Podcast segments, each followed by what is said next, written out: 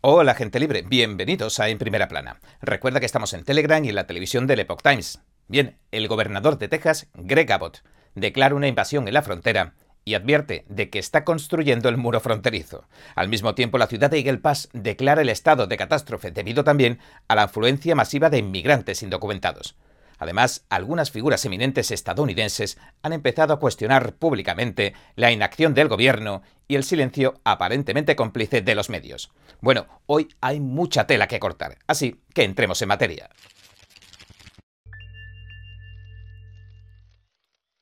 Uno de los hombres más ricos del mundo, el magnate Elon Musk, dueño de SpaceX y Twitter o X, comentó en su red social lo siguiente. Dijo, Qué raro que los medios de toda la vida no le estén dando casi ninguna cobertura a algo como esto. Mientras tanto, el gobernador de Texas, Greg Abbott, declaraba una invasión en la frontera sur, debido al aumento de la inmigración ilegal, y ordenaba a la Guardia Nacional y a las fuerzas de seguridad locales que trataran de frenar el desmesurado flujo de inmigrantes ilegales que está ingresando a Estados Unidos. Abbott, que culpa a las políticas del presidente Joe Biden de la crisis migratoria, declaró oficialmente que se trataba de una invasión y añadió estamos construyendo un muro fronterizo, tendiendo alambre de púas y barreras marinas. En una carta que le dirigió al presidente Biden para comunicarle que invocaba los poderes constitucionales de invasión, le aseguró que es la inacción de la Administración, pese a sus reiterados llamados, la que ha provocado estas consecuencias catastróficas y añadió, Bajo su mandato, Estados Unidos está sufriendo el mayor volumen de inmigración ilegal de la historia de nuestro país. En 2021, Abbott prometía construir un muro a lo largo de la frontera con México. El muro formaba parte de su serie de iniciativas para reforzar la seguridad fronteriza. También le asignaba a dicha seguridad fronteriza un presupuesto estatal de mil millones de dólares. En junio, más recientemente, promulgaba seis leyes de seguridad fronteriza que había aprobado la Asamblea Estatal. Legalizó, por ejemplo, el uso de drones para labores de búsqueda, recuperación y vigilancia en la frontera entre Texas y México. Le concedió también mayor autoridad a la patrulla fronteriza en materia de arrestos, registro e incautación en puntos de control y de entrada. Creó también un programa de subvenciones para compensar a los propietarios agrícolas que sufren daños en sus propiedades con hasta 75.000 dólares. A partir de ese momento, el gobernador pudo compartir inteligencia y recursos policiales en materia de seguridad estatal con otros estados sin la aprobación del Congreso. Creó un programa de especialización en operaciones fronterizas para los agentes del orden público y designó a los cárteles de la droga mexicanos y a las organizaciones criminales como organizaciones terroristas extranjeras en el estado de Texas. Además, aumentó las penas a quienes destruyen las drogas que prueban los delitos así como a los que operan los escondites. Para concluir, también anunció el despliegue de las nuevas barreras fluviales o marinas flotantes para disuadir los cruces ilegales en puntos críticos a lo largo del Río Grande.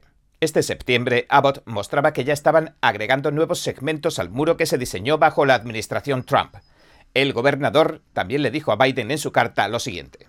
Antes de que usted asumiera el cargo, Estados Unidos disfrutaba de algunas de las cifras más bajas de inmigración ilegal que se habían visto en décadas. Su administración eliminó las políticas que dieron lugar a esas bajas cifras. Abbott le pidió al presidente que restableciera las políticas que eliminó o que presente sus propias alternativas para que la frontera funcione. Y es que, citando los datos de la patrulla fronteriza, los republicanos de la Cámara de Representantes han señalado que, desde que el presidente Biden asumiera el cargo, se han producido casi 6 millones de cruces ilegales en la frontera sur. Los congresistas republicanos culpan a las políticas de fronteras abiertas de extrema izquierda de Biden. Los republicanos también dijeron que, según las fuentes de la patrulla fronteriza, alrededor de 1,6 millones de inmigrantes ilegales han entrado en Estados Unidos sorteando a las fuerzas del orden, y que en julio se contó unos 183.500 inmigrantes ilegales en la frontera sur, un 27% más que en junio, el mes anterior. Los republicanos dijeron en un comunicado que el país se estaba tensando bajo la carga de una crisis histórica sin precedentes en su frontera, y que este julio se cumplían 29 meses consecutivos en los que los encuentros mensuales con inmigrantes ilegales han registrado tasas por encima de lo que jamás se vio bajo el mandato del presidente Trump. Escribieron lo siguiente. Esto no debería sorprenderle a nadie, puesto que son las políticas fronterizas abiertas de extrema izquierda de Biden las que han causado esta crisis y también han convertido cada comunidad en una comunidad fronteriza. Según los congresistas, los cárteles mexicanos están haciendo unos 13.000 millones al año, traficando con personas y con drogas como el mortal fentanilo en cantidades industriales. Nada se mueve en la frontera sin su consentimiento.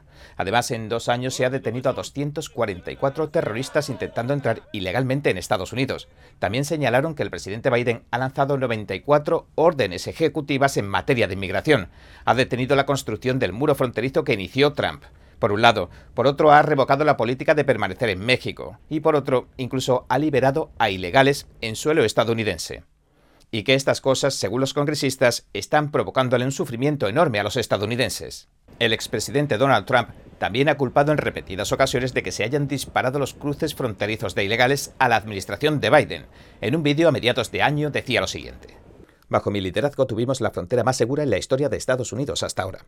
Sustituimos el sistema de captura y liberación por el de detención y deportación. Una de mis políticas más exitosas fue el título 42 que permitía la expulsión instantánea de cualquier extranjero ilegal que cruzara nuestras fronteras. A cualquiera. Si eran malos, los expulsábamos, los sacábamos rápido. La orden de salud de la era COVID conocida como el Título 42 que se impuso bajo la presidencia de Trump, le concedió al gobierno el poder para expulsar automáticamente a los inmigrantes ilegales. Aquellos que entraran ilegalmente en nuestro país podrían ser devueltos inmediatamente al lugar del que procedían.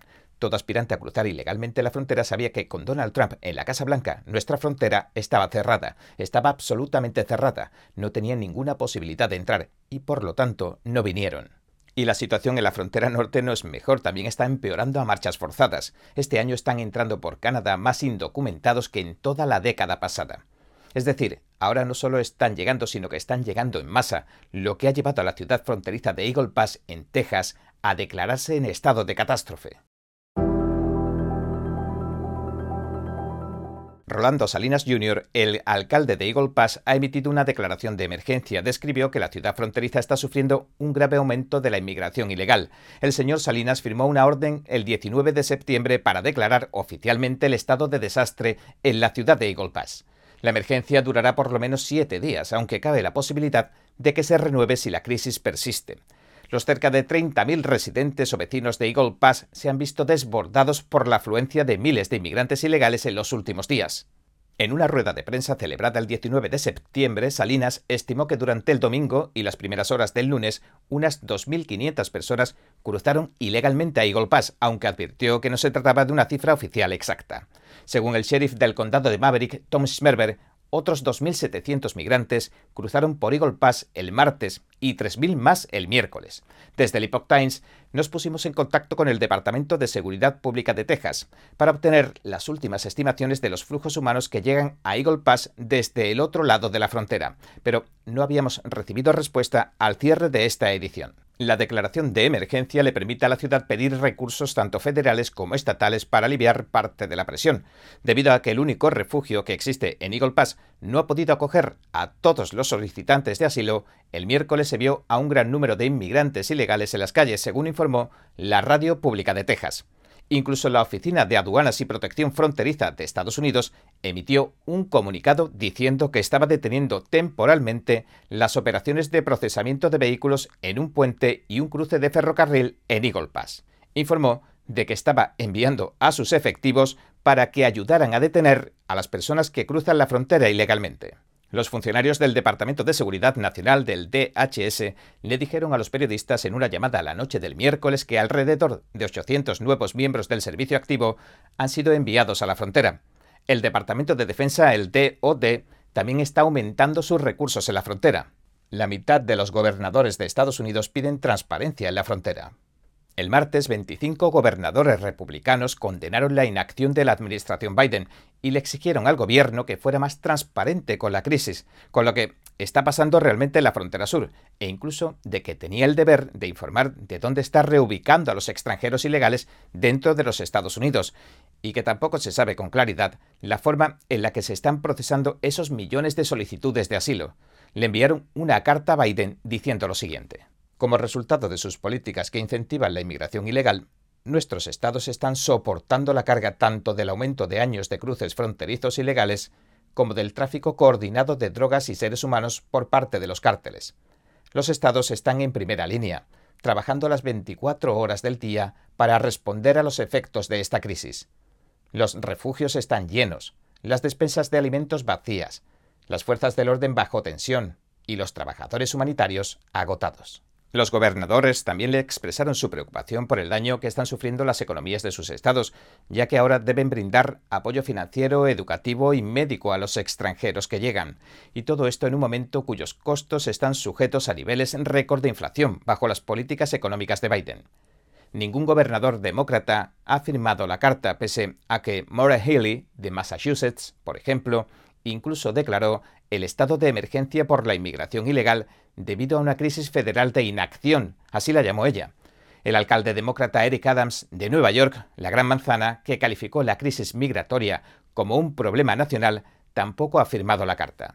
Según el Daily Signal, el medio de la Fundación Heritage, hace tiempo que algunos republicanos del Congreso vienen diciendo que no van a apoyar ni un solo presupuesto federal sin que antes se tomen medidas para garantizar que la frontera brinda la seguridad necesaria al pueblo estadounidense. Pero para ilustrar la idea de lo que está ocurriendo, un paso más, veamos las imágenes que grabaron hace unos días cuando un tren de Ferromex repleto de inmigrantes salía de Zacatecas, México, rumbo a la frontera sur.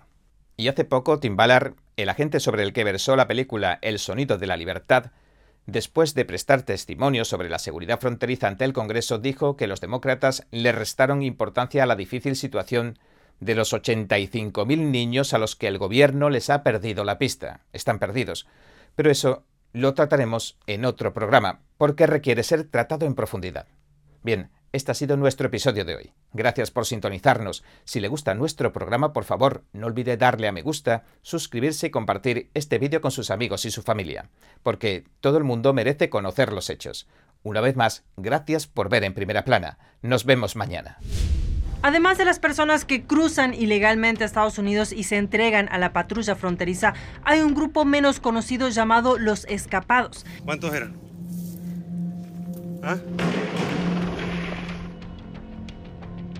The Epoch Times produjo el documental Escapados, la crisis fronteriza oculta, a fin de dar a conocer de cerca la mayor crisis fronteriza de la historia de Estados Unidos desde la perspectiva de los que la viven a diario. We expect people in our homes to come to our front door.